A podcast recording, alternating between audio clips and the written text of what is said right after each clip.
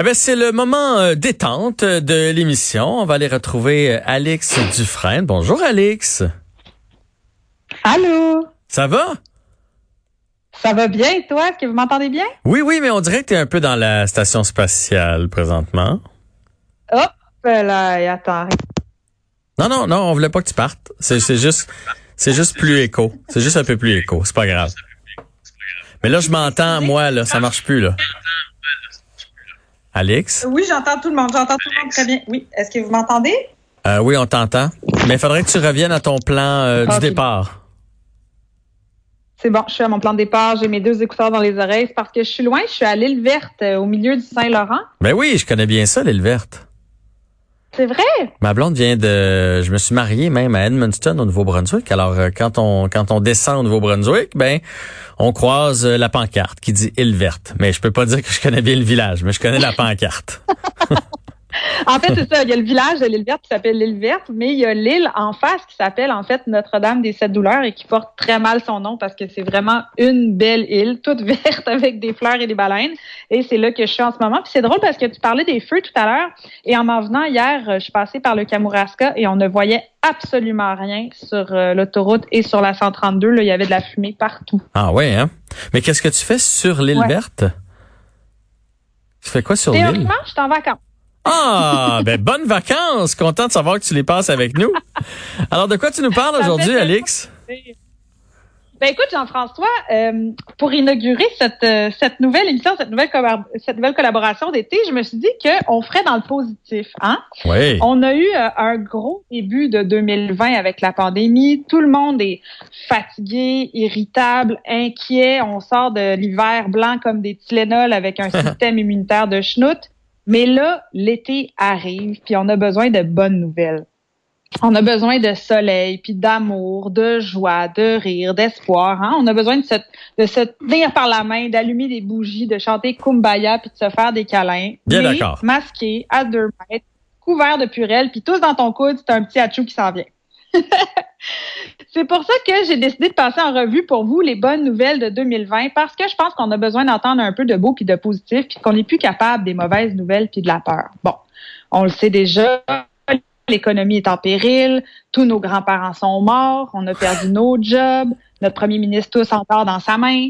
On le sait qu'on peut plus aller à Cancun quand il neige en mai, que les cinéparcs sont repartis, qu'on peut pas se frotter dans les festivals. On le sait qu'un masque en canicule, c'est chaud, que la délation entre voisins est revenue comme en 40, que les Français font des pique-niques comme d'habitude, puis que le beach club est fermé. Alors les douchebags, ben ils ont migré dans la nature et on en a même retrouvé dans les chutes à Rawdon, imagine-toi donc.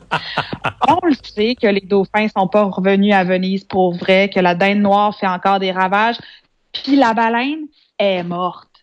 Mais il faut pas se décourager, Jean-François. Ça va bien aller. Oui, oui, oui, oui. Il y a pas juste il y a pas juste la pandémie dans la vie, hein. Il y a pas juste la COVID, la récession, les infirmières épuisées, puis les CHSLD. Regarde ce qu'il y a d'autre. Ouvre tes yeux. Plein de choses sont arrivées avant le virus. Puis c'est important de pas les oublier. Comme? Hein, en 2020, il y a eu plein d'autres affaires. Ben écoute, je te donne un exemple. On a quand même eu des crises de luxe en 2020 avant la crise de la COVID. là. C'est important de pas oublier ça. Les feux de forêt en Australie, hein, ça, on a-tu oublié ça? C'était de la bonne catastrophe, ça. Ah, ça compte. ouais. C'est pas de la petite crise de pacotille, là.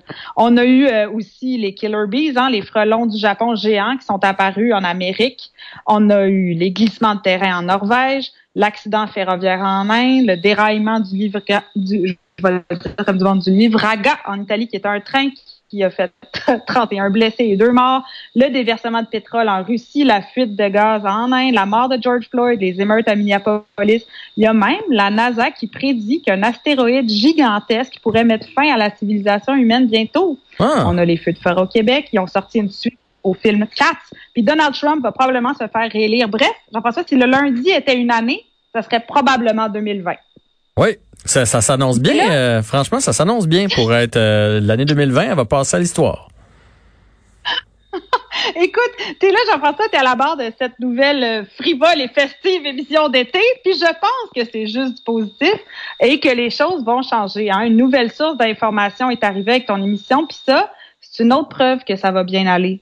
C'est sûr qu'on va s'ennuyer sources d'informations alternatives hautement crédibles, hein, comme Lucie Laurier puis les frères Tadros, parce que s'ils prennent des vacances cet été, qui va pouvoir nous dire la vérité sur Bill Gates, Mhm. le 5G, les reptiliens? Hein? Qui? On se le demande. On ne sait pas. Mais cessons de recenser des pensées négatives. C'est la plus belle saison de l'année et c'est le moment de se tourner vers le positif. Il faut s'enlever de la tête le fait que le Québec a remporté le palmarès des décès au pays. Hein? Il faut célébrer le fait qu'aujourd'hui, à date en tout cas, si je me trompe pas, il y a eu aucune mort liée à la COVID. Est-ce que c'est encore le cas dans la province? Aucune mort oui, hein? liée à la COVID. Oui. Ça, party. Ça, c'est une nouvelle à célébrer. Et pour ce faire, je propose de revenir dans la joie sur les décès en 2020 qui ont marqué le monde des arts au Québec. En effet, cette année, on a dit au revoir à, on le sait, André Champagne, Yves Létourneau, Michel Rossignol, Monique Mercure, Jean-Marc Chaput et René Claude qui est décédé le 12 mai à l'âge de 80 ans. Et ça, c'était des aînés qui ont marqué notre paysage culturel et à qui on a dû dire adieu, le cœur serré, en se demandant qui serait le prochain entre Marc Messier ou Michel Louvain.